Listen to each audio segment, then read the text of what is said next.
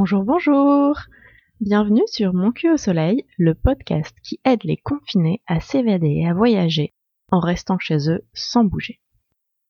Ça va? Tu ne tournes pas trop en rond? Je t'espère en bonne santé en ces vilains temps qui courent. Et si ce n'est pas le cas, plein de bisous. Passons aux choses badines, le cul du jour. Tu l'attendais avec impatience, le voilà le cul du jour, c'est une courette uniformément lénifiante. Et pour ceux qui, comme moi, ont besoin d'aller regarder dans le dictionnaire ce que veut dire lénifiant, ça veut dire apaisant. Padam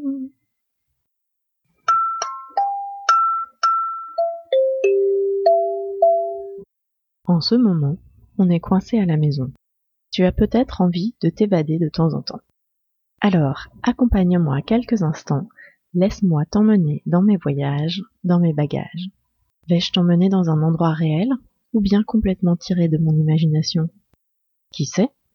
Peut-être reconnaîtras-tu un coin connu, peut-être pas.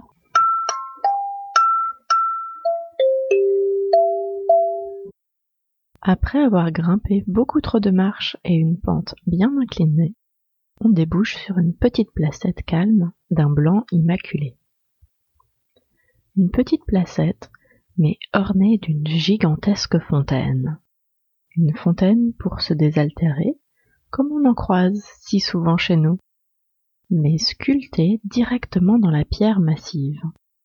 Un gros cube de roc laiteux, tout simple, avec un robinet de laiton sur chaque face. Si notre monolithe se la joue star de la place, c'est qu'il dispose de son propre gazebo personnel. La fontaine était mise en valeur par un chapiteau rond, composé d'arches triomphantes qui occupaient presque tout le parvis. Un baldaquin rien que pour elle. Si je te parle aujourd'hui de cette placette, ce n'est pas pour sa fontaine, qui, reconnaissons-le, n'aurait rien eu de spectaculaire si ce n'est son gazebo majestueux. Non. Si je t'y emmène, petit curieux glissé dans ma poche, c'est pour l'ambiance qui y règne.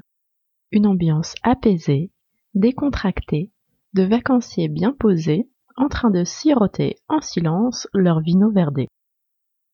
D'un côté, des bâtiments d'un blanc rosé, coupés d'une rangée de balcons de fonte noire ouvragés, et en face, une église éventrée, qui aujourd'hui est un musée.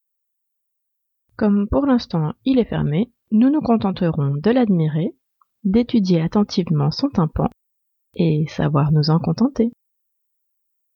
Ce qui m'a ici le plus marqué, ce sont ces grands arbres d'un noir de jet, qui serpentent et zigzaguent tout arabiscotés jusqu'au sommet de l'immobilier. Ces drôles de branches sont couronnées d'une myriade de petites fleurs violettes, qui apportent à la placette de la couleur avec témérité. Des touches violacées se détachent sur le bleu du ciel, sur le blanc des bâtiments et sur le vert des petits arbres touffus à leurs pieds. C'est comme un petit monde enchanteur. Des points de couleur qui viennent égayer la placette calme si distinguée. C'est le détail qui m'a charmé. Si tu veux pouvoir te renseigner, ces arbres magiques sont des Yarakanda, de la famille des bigoniaciers.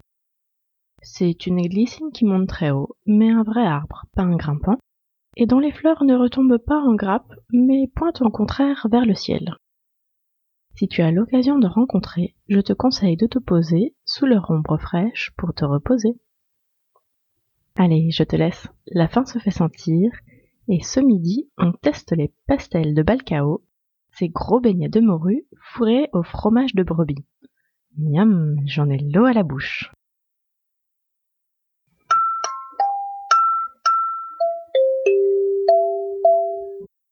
De mon côté, la balade est terminée, mais rien ne t'empêche de la poursuivre et d'innover.